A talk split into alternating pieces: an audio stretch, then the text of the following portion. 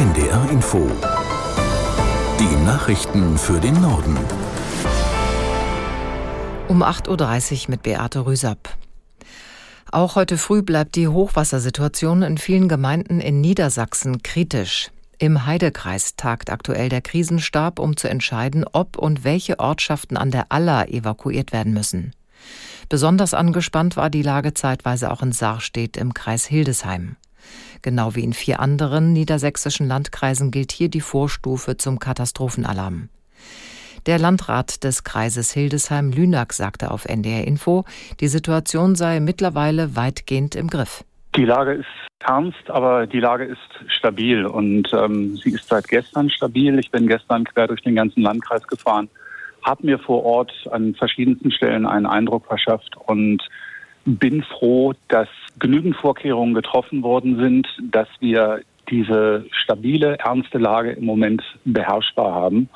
Jetzt geht es darum, die eingesetzten Kräfte zu schonen, soweit es geht, damit wir gewappnet sind, falls weitere Niederschläge sowohl im Harz als auch bei uns selber sich ausregnen sollen.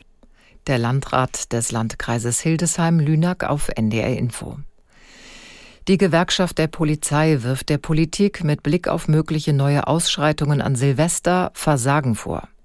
GdP-Chef Kopelke sagte der Rheinischen Post, die Polizei müsse endlich die rechtlichen Möglichkeiten bekommen, um konsequent einschreiten zu können. Außerdem forderte er erneut ein Verkaufsverbot für Böller. Die Polizei rechnet auch in diesem Jahr mit Ausschreitungen in der Silvesternacht und kündigte für Brennpunkte einen massiven Personaleinsatz an. Im vergangenen Jahr waren Polizisten und Feuerwehrleute mit Raketen und Böllern beschossen worden. Bei Luftangriffen der israelischen Armee im mittleren Gazastreifen sind mindestens sieben Menschen ums Leben gekommen. Nach Khan Yunis in den Süden des Palästinensergebiets wurden weitere Bodentruppen entsandt, die auf heftige Gegenwehr der Terrororganisation Hamas treffen. Aus Tel Aviv Jan Christoph Kitzler. In den wenigen noch funktionierenden Krankenhäusern im Gazastreifen suchen nach Angaben der Weltgesundheitsorganisation Zehntausende Menschen Schutz. Allein im Schifa-Krankenhaus in Gaza-Stadt sollen sich demnach 50.000 Personen aufhalten. Diese Zahlen lassen sich nicht überprüfen. Rund 1,9 Millionen Menschen im Gazastreifen sind seit Kriegsbeginn zu Binnenvertriebenen geworden. Bei vielen Menschen kommen die Hilfsgüter nicht an. Das in Teilen zusammengebrochene Gesundheitssystem im Gazastreifen kann die mehr als 53.000 Verletzten nicht angemessen versorgen. Im Norden Israels an der Grenze zum Libanon wurden indessen die israelischen Soldaten in sehr hohe Alarmbereitschaft versetzt. Gestern hatte es dort nach Medienberichten die bisher schwersten Raketenangriffe auf Israel seit Kriegsbeginn gegeben. Dabei wurden mehrere Gebäude beschädigt. Der Süden des Libanon wird von der Hisbollah-Miliz kontrolliert, die von Iran unterstützt wird. Israel hatte in den letzten Tagen mehrere Angriffe auf Stellungen der Hisbollah geflogen. Die US-Regierung stellt der Ukraine weitere Militärhilfe zur Verfügung. Das Paket beinhaltet vor allem Munition. Aus Washington Katrin Brandt. Die USA wollen der Ukraine weitere Militärhilfen im Wert von 250 Millionen Dollar liefern.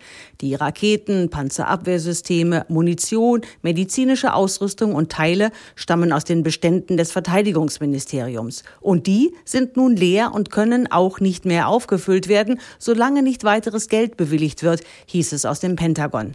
Das Hilfspaket könnte damit das vorerst letzte gewesen sein, mit dem Präsident Biden der Ukraine wie versprochen zur Seite steht stehen kann. Bundesgesundheitsminister Lauterbach hat die Forderung niedergelassener Ärzte nach mehr Geld als unbegründet zurückgewiesen.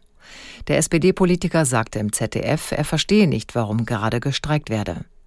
Aus der Nachrichtenredaktion Ronald Lessig. Außer in der Schweiz werde in Europa in den Praxen nirgendwo so gut verdient wie in Deutschland, betonte der Minister. Er sehe keine Honorarspielräume. Zugleich verwies Lauterbach auf den geplanten Krisengipfel mit den niedergelassenen Ärzten im Januar. Deren derzeitiger Streik bringe überhaupt nichts nach vorne, zumal es gerade eine riesige Krankheitswelle gebe, sagte Lauterbach.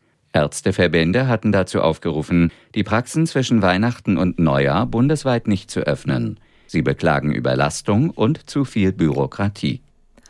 Das Handwerk in Deutschland rechnet mit einem schwierigen Jahr 2024.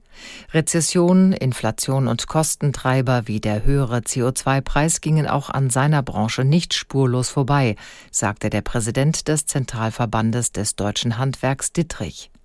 Verbraucherinnen und Verbraucher müssten mit steigenden Kosten rechnen.